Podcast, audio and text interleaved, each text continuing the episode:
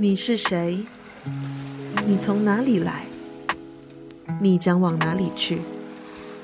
一起透过耳朵，流浪在不同的世界观里。人生有限，生命无垠。愿你有勇气追求爱与自由。欢迎你收听《耳朵流浪》。你好，我是轻柔。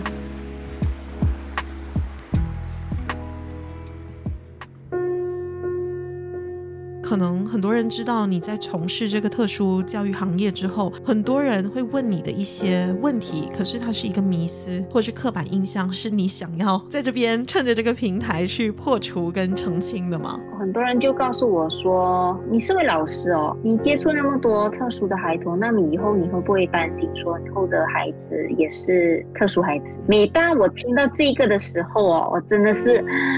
啊，好无言哦。我就希望说，大家就不再抱着那种呃非常 narrow mind 的，就是很传统的思想，说哦、只要我不聊这个课题，那么以后我就不会那么不幸的面对这种这一群呃需要特别关注的这个孩子，或甚至是下一代哦，可以由你自己开始去改变这种思想。当一位老师真的不简单，呃，可能会想要休息一下，就是说，哎，是不是应该停下来呢？嗯。但是如果当会回想起这些孩子们给的那个感恩之心，还有他们告诉你的话的时候，他往往也也会成为老师的一个推动力啊。所以我想说，这一份职业我应该还是会继续走下去，直到有一天学生们都不再需要我为止。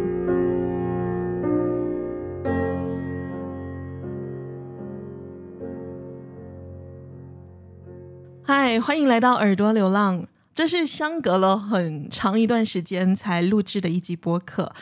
但是幸好这个播客的性质呢，和传统的广播不同的地方，就是在于可以让听众自己自由的选择在什么样的地方、什么时候收听这些内容。如果你懂，你就会懂得我们现在此刻可以拥有选择的一个自由是多么的可贵。那耳朵流浪本期的节目呢，就邀请了一位我的老朋友来做客。他是我很多年都没有见到了，但是却一直有放在心里面的一位老同学。我现在就先请他打个招呼。我们欢迎易敏慈 Jigu 轻柔你好，耳朵流浪的听众朋友们，大家好。好，敏慈是我们真的很多年都没有这样子啊、呃，坐下来这样子好好说话了，所以我真的其实真的很开心，就是你能够答应做客这个耳朵流浪。所以我想请问的就是，当时你突然间收到我的信息说要邀请你上这个节目做客，你的感受是怎么样？会不会觉得我是来来骗人的？没有，其实当时候我在。呃，阅读你的信息的时候，我是在驾着车，所以我就瞄了一眼我的电话的时候，我看到那个名字的时候，我是特别的惊讶，就说啊，这位小学同学竟然找上了我，但但幸好我还有存上是你的名字，没有没有，但是我的我的我的思想是很单纯的，就是这位老朋友是不是在约我啊、呃、出来聚一聚呢？是我的心里那时候当时候是很兴奋也很惊喜的。嗯，然后在之后在读你的信息的时候，你就说想要邀邀请我到你的这个博客去分享我的职业的时候，我更加的的兴奋，因为就是我第一次上博客来聊我的职业，而我这一份职业呢，并不是像一般的老师一样，而我所面对的学生是一群社会需要去特别关注的孩子。是，其实我很有印象，就是你小学的时候，你就有说过你想要当老师。后来我也从好几位同学的口中知道，哎，你真的当上了老师，而且你当上的是这个特殊教育的老师。你目前就是在一个小学国小当这个特殊教育班的老师，对吧？那我想就是一开始的时候，还是请你就是在。回忆一下，当时你怎么走上这个特殊教育的道路？因为你当时有说过，就是我们在做这个前期的准备的时候，你有说过，就是你是本来是想要当一名普通的老师的，可是后来怎么会变成就是呃走进了特教这个领域呢？好，其实他一开始我就和一般的 S B M 的学生一样，就是呃尝试用不同的管道去呃申请奖励金啊啊，然后其中一个就是我申请就是做老师的这一个 offer，然后当时我所申请的那个科系是华文系，然后我面试的时候他呃所问的问题啊等等都是关系到一些华文的呃东西，然后结果。当 offer letter 一来到的时候，上面写着的那个 program option 却是 program pendidikan khas masalah penglihatan sekolah rendah，但它标签的是 SGKC，所以当时我的心情是特别的惊讶，因为这也是我第一次知道关于这个特殊教育的这个课程，所以我我也我也不知道怎么办。嗯，因为因为啊，中学的老师、小学老师也从来没有跟大家提或聊过关于这一个课程，而且我们一般上社会大众，包括到现在，为什么今天我们要来特别做这个题目，就是因为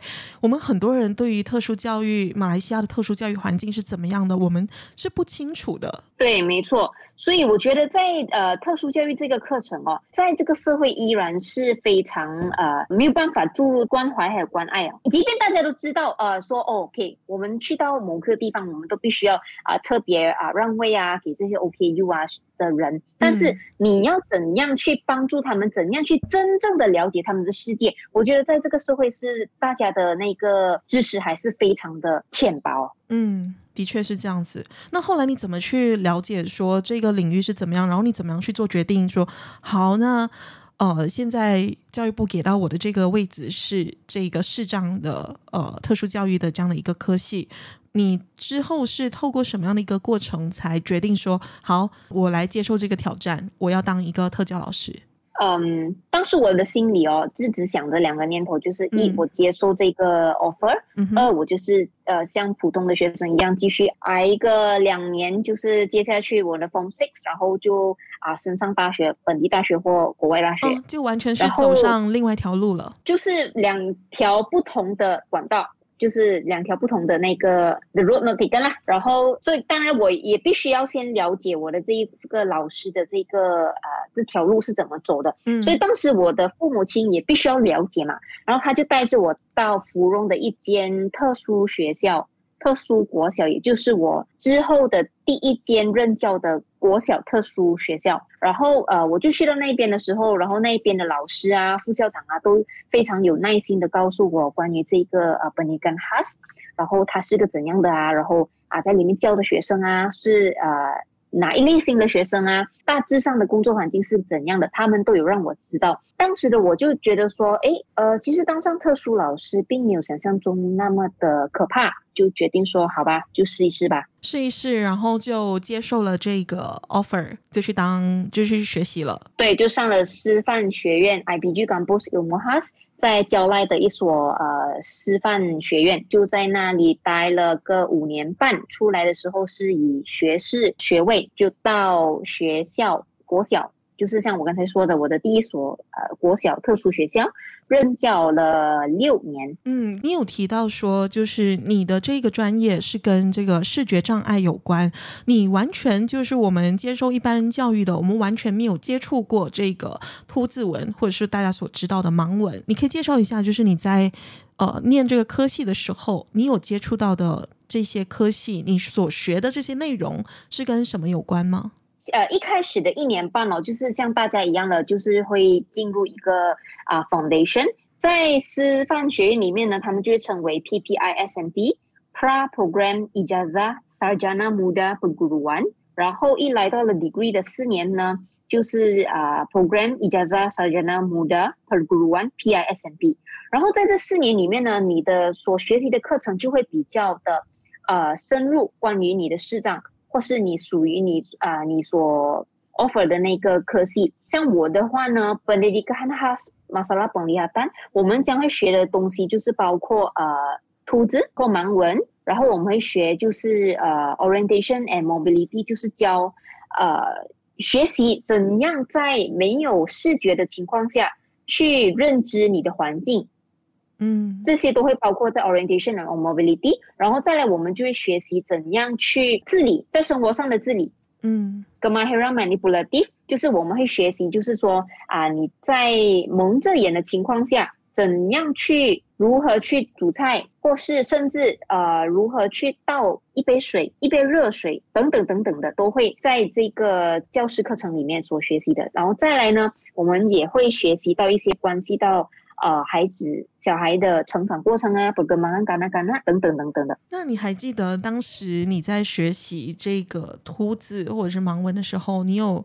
遇到什么样的一个挑战吗？就是会很难学吗？对于完全没有接触过的人来说，嗯、呃，它其实跟学习啊、呃，一般的学习都一样哦，就是你必须要不断的练习，嗯、因为嗯、呃，如果你只是背了之后，但是你没有在练习的话呢？你会很容易忘记它的那个 code，它的那个密码，因为呃，凸字呢，它其实有分两个呃 grade，它两个等级。嗯哼，grade one 的话呢，就是你会学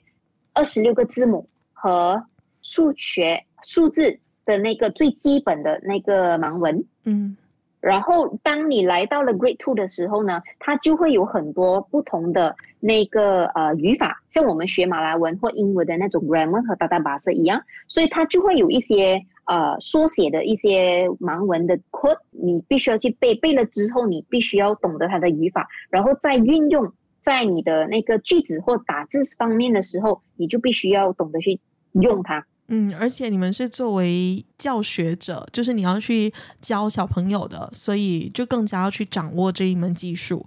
所以在练习的时候，我想应该，因为我们为了要让自己的其他的感官变得更强，你应该是也会蒙着眼睛去练习，对吧？呃，其实两个啦，就是呃，因为我们有视觉，所以在我们学习的时候，当然我们是看着去、嗯、看着去打字，然后去感受那个。凸字，嗯，但是呃，有的时候我们也会尽量的，就是不要靠自己的视觉去练习的。所以其实他在练这个盲文的那个挑战的其中之一哦，就是你必须要在没有办法看到的之下呢，你的那个手指的那个触觉必须要特别，对你的感官的触觉必须要特别的敏感，你才能够去很明显的去感受到，哎，这个凸字代表着什么字？哎，这个符号代表着什么意思呢？啊，这个就是学盲文的其中一个挑战啦。嗯，呃，我这边其实有找到一个资料，可是这个资料是可能比较就是过时了。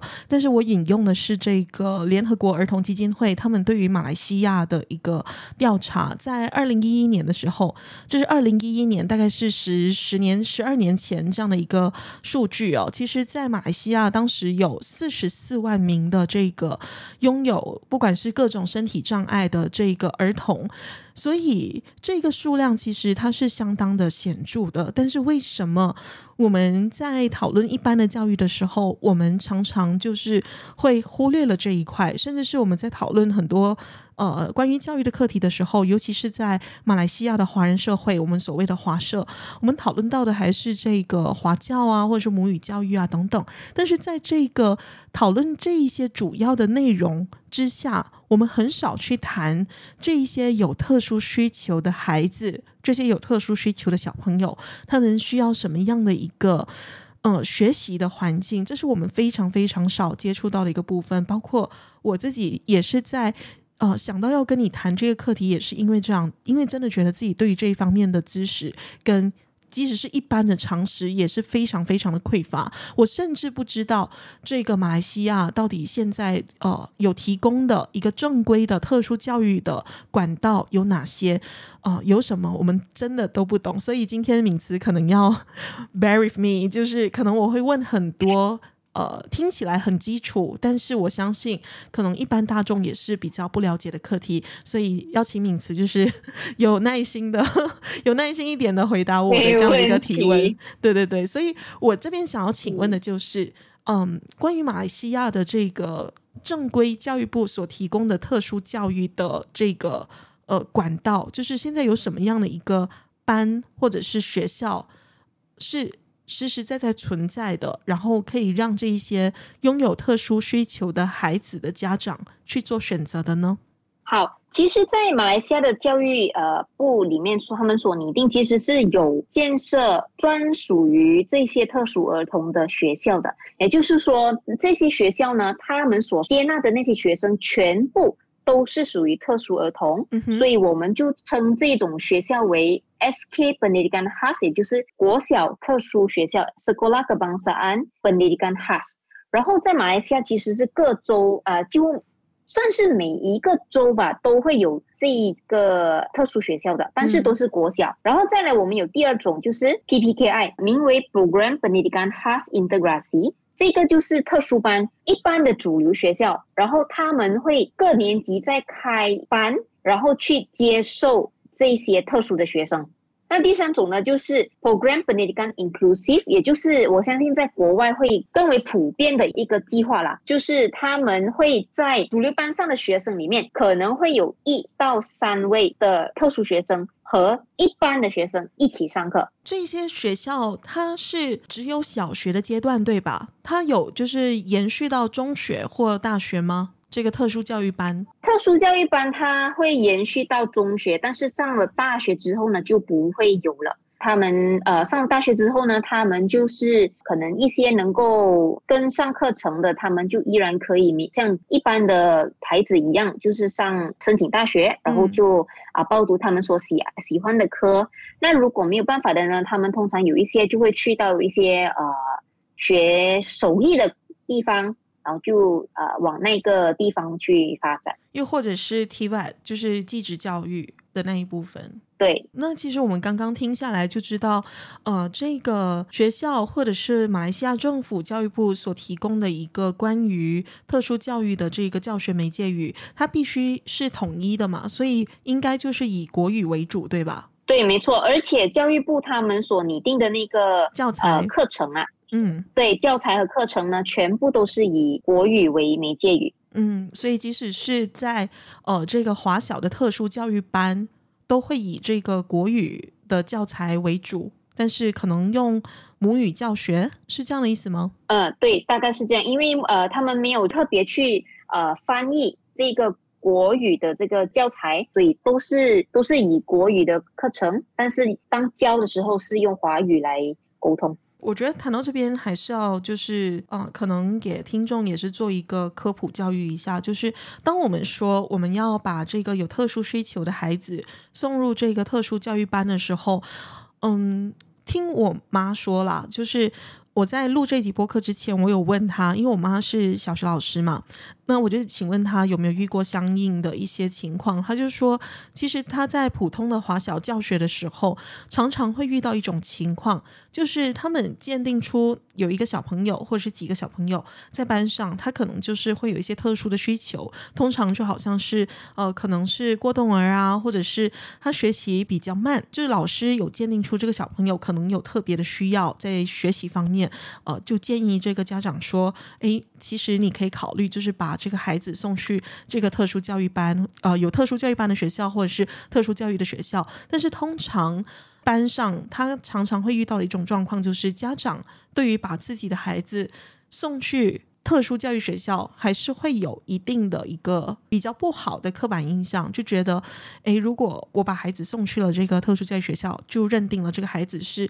跟别人不一样的，然后这种不一样他自己觉得是不好的。敏慈，你就是有遇过这样的一个状况，家长在为孩子选择教育类型的这个时候，是扮演一个非常重要的角色的。对，没有错，因为很多关键哦，就是在呃这种学校，就是主流的学校呢，嗯、他们会像这种呃老师观察到，诶，这个小孩子会比一般的同龄孩子特别不同，然后会当老师去建去建议呃父母亲把孩子送去医院啊，或是给医生检测的时候，那很多父母他们都会选择去逃避，甚至说老师在。对，他们很抗拒，然后他们在说老师啊、呃，对他的孩子有偏见啊等等之类的。嗯、但其实，嗯，个人认为哦，其实是因为在这个特殊教育，他们的那个像我说的，社会他对这一班孩子的认知还不够深，所以他们没有办法去接受，他们没有办法去接受的时候，对这个孩子带来的后果却是非常非常的严重的。因为当孩子他发现到有一些不同的时候，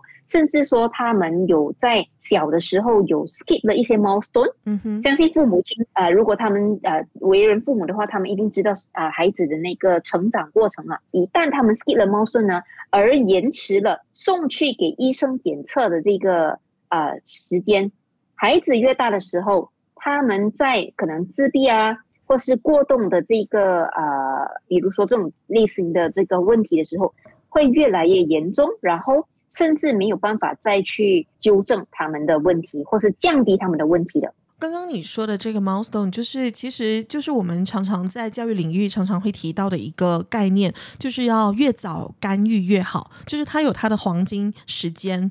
就是鉴定这个孩子需要什么样的一个特别的呃教育，然后你要去及早的去做干预，然后让这个孩子可以找到一个适合他的学习方式，是这样的意思对吧？对，没错。而且不但是呃要找到适合他们的学习方式以外，治疗师他们会拟定出更好的那个呃治疗来来帮助他们降低他们的那个特殊情况。嗯，这边的治疗师应该会有提到两种，一个是言语治疗师，一个是职能治疗师。对，其实都有好好几好几种。就像我们比如说有 occupational therapist，嗯，我们有 behavioral 啊、uh, therapist，speech therapist 啊、呃、等等等等的。其实就要啊、呃，关键是在于要看那个孩子他在哪一方面有比较大的问题，然后啊、呃，父母亲就啊、呃、会送他们到这些。呃，治疗中心去接受治疗。当孩子的那个年龄逐渐成长的时候呢，他们的那个问题将呃将会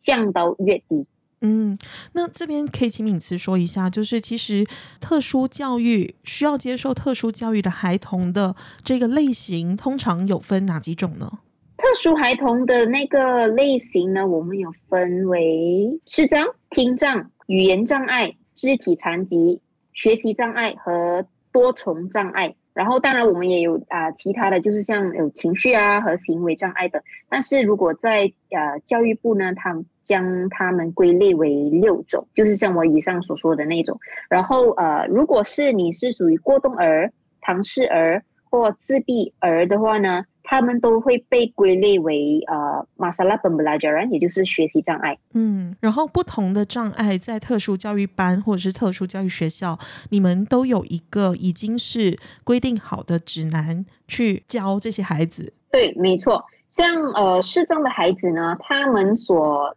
呃得到的那个课程啊，嗯，所有的课本都是由盲文的那个版本来啊、呃、上课的。如果是以听障的话呢，他们会有多一一堂课，就是多一个科目，是专专为他们设定的。所以他们在那个科目的时候，他们上那个节的时候呢，他们就会学手语。如果是呃除此之外，如果像学习障碍的孩子呢，他们的那个呃其他的科目啊。就会学像 Kemahiran Manipulative，就是他们会学习怎样去啊、保持平衡啊，因为有一些特殊孩童呢，他们在平衡啊，或是在那些他们的那个肢体动作啊，都会比一般的孩子来的比较慢一些，所以在这种。Kemahiran Manipulatif Pengurusan Diri 这种课程呢，就会帮助到他们学习得更好。OK，所以我这样子听你讲下来，其实特殊教育学校就是一个因材施教的教育系统，而且它相当完善，它会针对那个孩子的需求去做，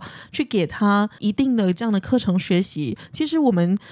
跟一般的孩童学习是一样的，我们都要教会他们，就是有这个。阅读的能力、识字的能力、创作的能力啊、呃，甚至是算术的能力。但是刚刚啊、呃，你有提到，就是可能他们跟一般的孩子不同的地方是在于，你们也教会他们要怎么样去自理自己的生活，可以自己照顾自己，甚至以后可以找到一个谋生的方式，都是一个很好的基础。对，没错。所以这就是为什么这些家长其实不应该就是对于这个特殊教育班。有一个既定的负面的印象，反而他能够让这个自己的孩子跟小朋友及早的得到这一方面的教育，其实对于小朋友的之后的发展是越好的。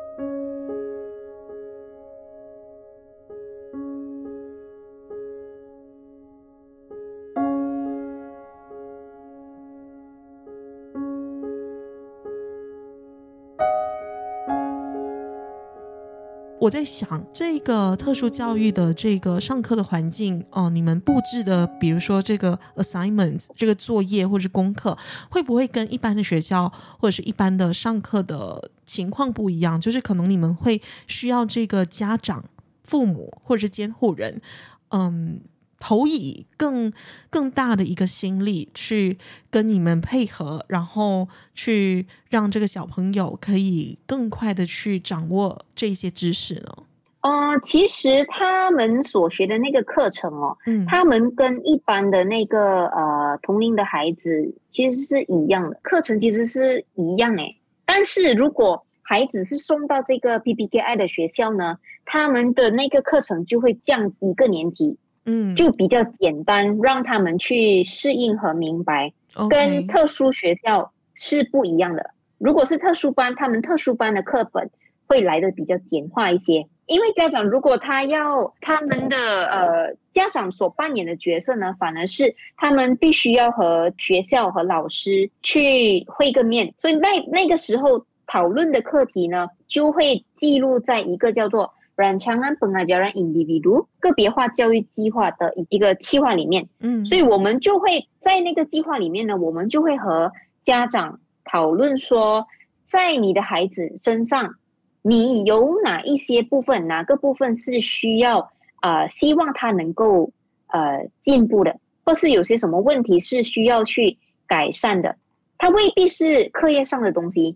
它可能是呃在你的那个 motor skills。可能是在你的那个呃行为上、情绪上，或是甚至在他的那个咬字方面，在上讨了之后呢，我们就会进行一部分的那个那个啊方法，去在课堂上、在学习上去间接或直接性的去帮助他。然后在三个月之后呢，我们再来跟家长讨论说，看这个呃目标是否达成。嗯，有这样的一个方案也是很好的啊，就是。哦、呃，可能他需要这个家长或监护人的更多的心力，但是同样也是一样，就是那个最终的目标就是要帮助这个小朋友他如何可以更好的学习。对，没错。好，那我觉得在这边可能要请敏慈再说一说的，就是你说你学习的这个专业是这个视觉障碍的教育，对吧？对。然后你现在你待过的是特殊教育班还是特殊教育学校？目前你的资历？呃，我现在目前待的是在呃特殊教育班的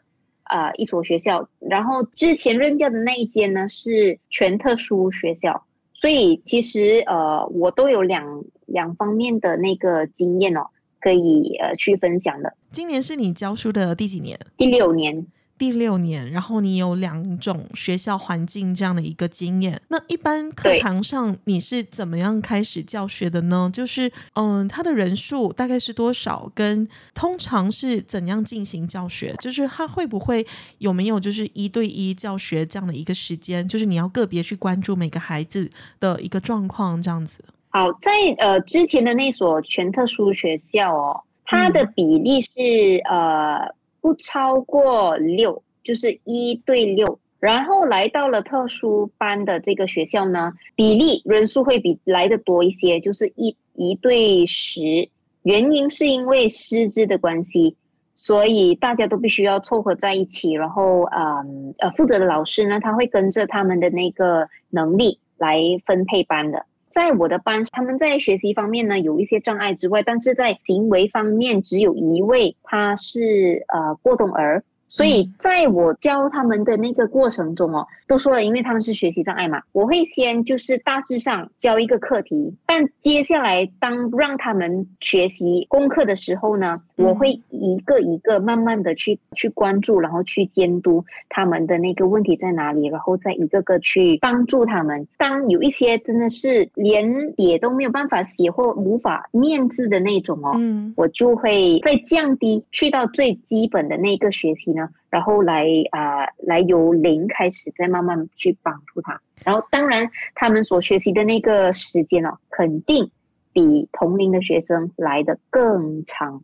对，我想你作为虽然说这个你刚刚一直在说这个教材是一样的，哦，我们也知道这小朋友的学习的内容其实呃可能不会相差到哪里去，但是你可能也我们我们知道的是马来西亚的小学老师，可能全世界老师都一样，就是都是要花的非常多的心力去去做教学，去教学生，尤其是有。因为我常听说这么一句话，就是尤其是老师这个行业，他们都说是一个良心行业，就是其实你可以。怎么说？就是你可以去判定自己到底要花多大的心力在这件事情上面，但是很多人，尤其是当老师的人，可能都会过不了自己良心那一关，都想要就是好好的去教学生嘛。那你作为一个特殊教育的学生，呃，的特殊教育的老师，我相信你要付出的心力肯定是更大更大的，而且。真的很不容易，我在那边跟你说辛苦了，老同学。谢谢你，你在这个、真的不简单啊。嗯，那你在这段短短也说不短，已经有一段时间的这个教学过程，包括这个实习的过程当中，呃，这一路走来有什么样的一个你跟学生交流的这样的一个经验，呃，让你印象特别深刻的呢？嗯、呃，在我印象特别深刻的就是我的呃，算是。其中一位呃蛮聪明，但就是因为在小的时候哦，因为癌症的关系而失去了他的呃视觉，但是他和一般的年龄的学生都的智力都一都一样，嗯，所以在教他的时候，当我第一年教他，第一年教他的时候，他是在啊、呃、幼儿班。然后幼儿班嘛，就是必须从零开始，所以我教他，呃，盲文 Grade One 的盲文的时候呢，发现到他非常厉害打字，他非常厉害打字，但是他的问题是在于他不懂得怎样去读盲文。你可以很很厉害、很擅长的去打那个文啊、呃，那个盲文，但是读盲文却又是另外一门学问。然后他缺的就是这个问题，所以在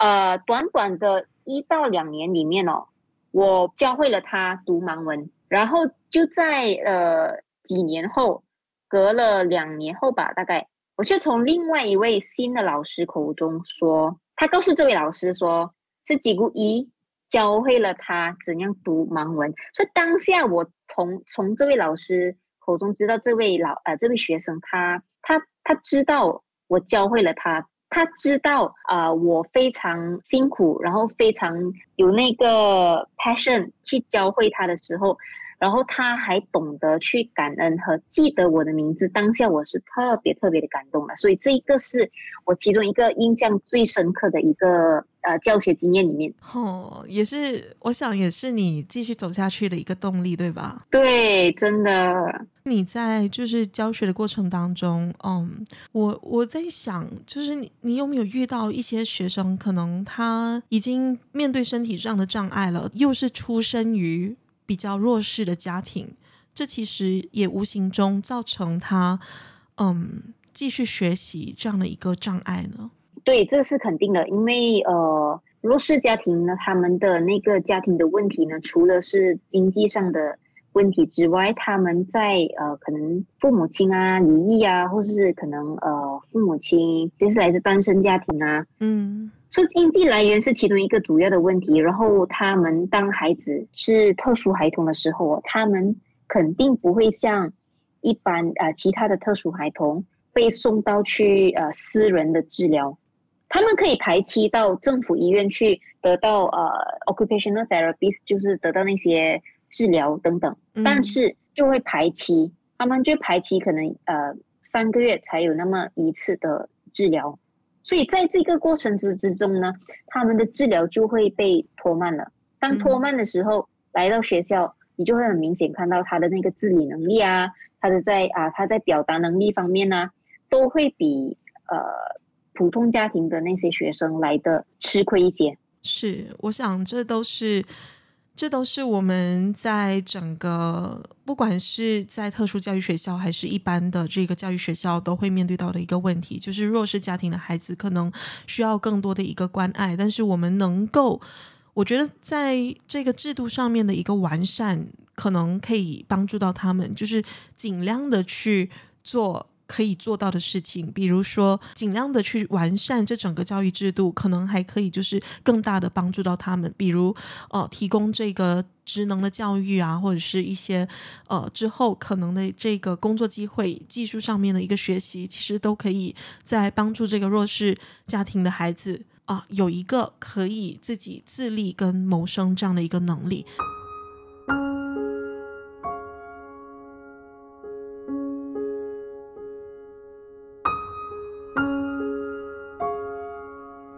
在于你自己的一个观察，就是在于你而言，你觉得现在马来西亚的一个特殊环境，呃，特殊教育的一个环境所面对的挑战，或者是你觉得你看过国外的案例，嗯，你觉得有需要改善的地方在于哪里？或者是你觉得，呃，或者是一般社会大众对于这一方面，我们可以做的又是什么呢？我个人觉得，嗯，看了国外的那些不同的案例，然后再比起现在我实际任教的那个呃情况来说，我我是觉得说，呃，因为政府现在啊，他们都呃不断在鼓吹这个 program plan 近，inclusive 就是说他必须要让啊、社会，而这个社会必须要从学校开始嘛。那学校的普通主流班呢，他们要尝试就是放呃几位。特殊的学生进去呃主流班里面和大家一起上课，但是在这个接纳度，我个人是觉得说，无论是老师和学生之啊、呃、和学生啦，他们接受的那个能力，还有对这个特殊儿童的那个知识和、呃、了解还还不够的深入。当比如说特殊的学生进入主流班和同龄学生一起上课的时候，当问题出现的时候，像比如说行为上的问题，主流班的老师要如何去应对这种问题，这是其中一个。再来就是因为师资的问题，有的时候因为班上主流班上的那个比例啊过于大，嗯、而老师没有办法去面对或有更多的时间和精力去啊、呃、去对待这个或接触这个特殊班。啊，特殊学生进入他们的主流班，所以呃，这个是我个人觉得说，在特殊教育里面呢、啊，所面对的其中一个角，也其中一个挑战。嗯，所以还要有更多的对于特殊教育或者是有特殊需求的这一些群体，我们要有更更深入的一一个认识，跟可能如果是对于师资来说的话，嗯、要推动刚刚所说的这个 inclusive 的计划。嗯，可能就是需要更多这一方面的培训。对对，没错。我们今天其实我们聊了这么多哦，呃，有没有是不是有一些可能很多人知道你在从事这个特殊教育行业之后，很多人会问你的一些问题，可是它是一个迷思，就是对于这个特殊教育行业的迷思或者是刻板印象，是你想要在这边趁着这个平台去破除跟澄清的吗？在这一方面，就是。很多人就告诉我说：“嗯、呃，你是位老师哦，你接触那么多特殊的孩童，那么以后你会不会担心说你以后的孩子也是特殊孩子？”嗯，每当我听到这个的时候哦，我真的是啊，好无言哦，因为因为他们就就相信说，呃，你面对这一群。特殊孩童，那么你以后就会相信说，你以后的那个下一代就是会也跟这是会会属于这一类型的孩子。他又不是传染病，他又不是一种会传染的疾病。所以我说，有需要特殊特殊需求的孩子，他可能很多是来自。先天的这个遗传基因的变异，又或者是后天的这个意外，而导致他有在身体上面的一个残缺。但是刚刚那个问题就很充满歧视性，就是觉得特殊教育的孩子就是一个不好的。对，所以你就你就可以看到这个社会哦，他们的那个接受的那个，他们那个歧视的那个那个程度，哦，到到这个地步。对，而且我觉得这个问题不应该是指向你，而是指向每一位要为人父母的人，因为每一个人在生孩子，每一个人 literally 每一个人类，只要你要繁衍下一代，其实你就要有一个心理准备，你的孩子可能就是一个需要。有特殊需求的孩子。那如果你你真的生下了一个有需要特殊需求的孩子，你可以给他一个怎么样的环境？我觉得这个问题是要问每一个想要成为人家父母的人呢，而不是针对你作为特教老师。所以这个东西是你比较敏感的。嗯，对对，所以我是觉得说哦，如果你你是一个即将要迎接啊、呃、一位新宝宝的一个新手父母，我个人是觉得说。你呃，父母亲必须要去接受，或者是读，至少读一些关于这种特殊孩童的一些报章知识，而不是等到有一天有了自己的孩子，而发突然发现你自己的孩子是特殊孩童的时候，心理的建设还没到，然后你就手足无措，然后你不知道要怎么去应对啊，然后你的。心理啊，生理啊，甚至和你的另一半的那个的那个纠纷就会存在，所以我是觉得说，你都要有那个心理准备了，去去以开放呃 open minded 的那种思维去接受这个课题的。是，而且我觉得这里也回到一个公民社会的讨论，就是我们无论是有没有孩子，有没有就是啊、这个呃，或者是我们身边我们的家人里面有没有就是这些特殊儿童或者是有特殊需求的朋友，我们作为一个。公民社会，我们作为一个国家的一份子，我们也都有必要去了解，到底国家对于边缘群体，或者是弱势群体，又或者是非主流群体，是不是有提供足够的一个建设一个足足够好，或者是足够完善的安全网，去接住这一些人？因为你不知道你什么时候可能会用到这一方面的资源。所以每个人，我们觉我觉得我们作为一般的大众，社会大众，我们能够去透过可以做的事情，就是去了解这一方面的，像你所说的这一方面的常识，或者是这一方面的一些很普遍的，或者是一些你需要知道，但是他可能就是到现在为止，可能还有很多人都不了解的一些情况。比如说今天我们谈的马来西亚的一个特殊教育环境是怎么样的。我今天真的是听你说了这一连串之后，我的整个对于马来西亚的特殊教育的体系。我才有了一个比较 清晰的图像，这是我很惭愧的地方，但是我也非常感谢今天哦，敏慈你特别花时间来跟我们做这样的一个分享。你最后这个播客来到这个结尾的部分，你你有什么想要就是呃补充，或者是你觉得你想要跟一般的社会大众去宣导的一些事情是什么呢？呃，我我就希望说。大家就不再抱着那种呃非常 narrow mind 的，就是很传统的思想，说哦、只要我不聊这个课题，那么以后我就不会那么不幸的面对这种这一群呃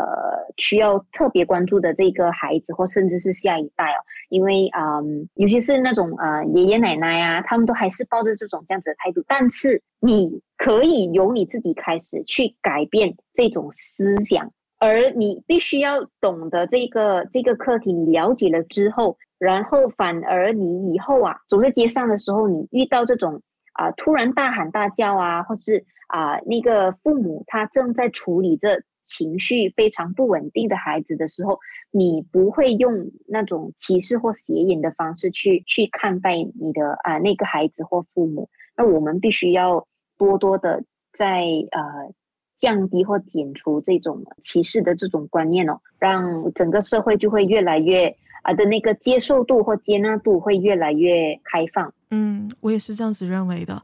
那最后回到你自己身上，就是你一开始是秉持着我想要当一名老师这样的一个出发点，而你今天成了一名特殊教育的老师，你。走过这一些年，包括从学习到正式当老师的这个过程当中，你有没有想过，有没有一刻就是，哎呀，我干我干脆转行好了，太辛苦了，或者是你觉得想要放弃这样的时刻，还是你一直以来你都很坚定的走在这一个特殊教育的这个路上呢？哦、呃，其实都一半一半呢。哦，你这样子问我，我有点，呃。很诚实的，很诚实的一个，我觉得是一个 reflection，就是一个可以让你，你第一个想到什么？我这样子问你的时候，OK，当回到回归现实啦，但其实呃，我是觉得说，老师这一份职业，他他应该是成为专业的一份职业，而专业的职业必须要是和你的收入或你的薪水对称的。嗯，因为老师他不再是像以前一般，就是呃 chalk and talk，你教了教书了，然后你就回家。身为一个特殊的老师呢，你要概括的，必须要概括的那个 job scope，包括保姆把一个孩子的问题给给特别的关注，然后去想办法，想尽办法去帮助他们。同时间，你还有很多零零碎碎的其他学校的那些呃工作啊，你必须要去把它给做好。所以我觉得，当一位老师真的不简单，它呃不单单是你的身心疲惫，然后你的时间上也必须是耗尽到最后一刻的，甚至是放学后你还要不断的去啊、呃、做一些其他的工作。等等等等的，所以呃，其实如果你问回我刚才的问题哦，我我其实也不知道除了当老师之外，我还能够干什么。所以呃，我我觉得这一份职业我应该还是会继续走下去的。但走下去的同时，我会往我的喜好、我的其他有兴趣的地方，或甚至可能会想一些办法，就是把这个特殊教育。再继续的，呃，让更多人知道，想办法再让这个社会从我的口中知道更多的这个对待孩子、特殊孩子的方法和一些知识。嗯，我想就好像是回到刚刚你所分享的那个，你让你印象很深刻的那位同学的回馈，让你就是能够继续走下去。就是当你看到一个同学，他能够运用你所教给他的这一些知识。然后他还记得你，并且感恩你所付出的。其实这对于每个老师来说，就是一个最好的一个礼物，或者是能够支持你走下去的一个力量吧。对对对，虽然很多时候会想要，呃，可能会想要休息一下，就是说，哎，停，是不是应该停停下来呢？嗯。但是如果当会回想起这些。孩子们给的那个感恩之心，还有他们他们所告诉你的话的时候，呃，他往往也是也会成为老师的一个推动力啊。嗯，是真的很。所以我想说这一份、嗯、对，所以我想说这一份职业，我应该还是会继续走下去，直到有一天啊、呃，学生们都不再需要我为止。天哪，好感动！其实我我我我一直，虽然我一直从你一开始的分享到现在为止，你跟我讲的这一些知识跟内容的背后，我感受到的是你的那团火，那团火就是热情啊！你对于这个教学跟对于这个教育是有那个热情在的，所以我相信。像你所说的，就是你要如何不让这一团教育的火熄灭，你就必须要在这个工作以外找到自己能够支支持自己再继续走下去这样的一个燃料，去让这个火不要被扑灭。这样子，我觉得每个工作都是这样子啦，就是不管是在喜欢的工作，或者是在擅长的工作，嗯，当我们来到一个工作跟生活。的那个界限很模糊的情况的时候，有时候我们就是要回到自己身上，跟跟自己去做一个很深刻的检讨或者是反思，到底我能够支持自己走下去这样的一个动力是什么？我觉得我完全不用担心你这个老朋友，我相信你，你你一直都把自己照顾的很好，而且我相信你也会继续就是在这个。教师，尤其是特殊教育领域的这个行业，继续发光。继续去燃烧你自己，但是我不希望你被燃烧殆尽，你知道吗？真的要加油。呃，我看到的资料其实有说到，嗯，包括刚刚你的分享，其实也蛮符合我看到的这个报道。这个报道是早前有一个基金会跟马大的一个研究团队他们做的一个研究的结论，就是说他们对于马来西亚的特殊教育的一个环境，嗯、呃，像你所说的，其实准备程度很好。哦，刚刚你提到了，包括教材啊，包括整个因材施教的指南啊，什么都有。但是呢，现在面对的一个状况就是，可能家长的参与程度不够，跟包括刚刚要进行那个 Integrasi 这样的一个计划，就是把它整合到主流的这个教学环境里面，要推行这个计划，但是它的这个师资或者是参与到这个计划的老师的这个准备程度又不够，所以这个是可能是马来西亚这几年要面对的一个现实环境，然后要需要去加强的一个部分。不过，就像敏慈所说的。我觉得，就是不管是一般的孩子，还是特殊教育的孩子，每一个孩子，我们每一个人都有这个受教育的机会跟权利。所以，包括特殊教育需要特殊需求的这些孩子也一样，他们也一样有这个接受教育这样的一个权利，跟他们也需要有这样的一个机会，去让自己的生命有一个完全不同的这样的一个可能性。所以，今天真的真的非常谢谢。这位老朋友敏慈 Cikgu E 来跟我们分享一个马来西亚的特殊教育的一个现况跟环境。再次谢谢敏慈。也、我也谢谢，感谢你呃邀请我到你的啊博客上有这个机会就分享呃这一门课题，让我希望听众朋友们听了这个课题之后会感兴趣，然后如果有什么问题的话呢，就是可以呃用正确管道去寻找这一类型的资料，然后或是阅读一些书籍啊等等的，如果。呃，有什么问题的话呢？想要知道，或是可能一些新手父母想要知道，嗯、呃，如何去检测孩子的问题呀、啊？初步检测的话呢，可以找我聊。耳朵流浪的听众要怎么找到你啊？Cikgu E，你们可以呃电邮我，就是 n i a n s i e l i s yahoo dot com，那是我的个人的呃 email address。所以有什么问题的话呢，你们可以直接就 email 到这个这个 email address 来。好，那我也会把你的这个联络方式放在我们的这个播客的这个 description 那一边。呃，有兴趣的听众呢，如果你还想要了解更多目前呃这个特殊教育的环境啊，或者是上课的状况怎么样啊，啊、都欢迎你就是可以联络 Cikgu E，Cikgu E 就是很大方的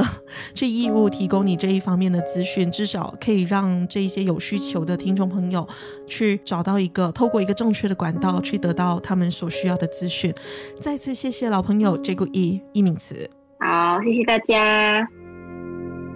您刚刚听过的节目是耳朵流浪。如果您喜欢本期节目内容，欢迎分享给更多人。有任何节目反馈或有意洽谈赞助合作，也欢迎您私讯耳朵流浪 Instagram 信箱。说故事的人会找到聆听者。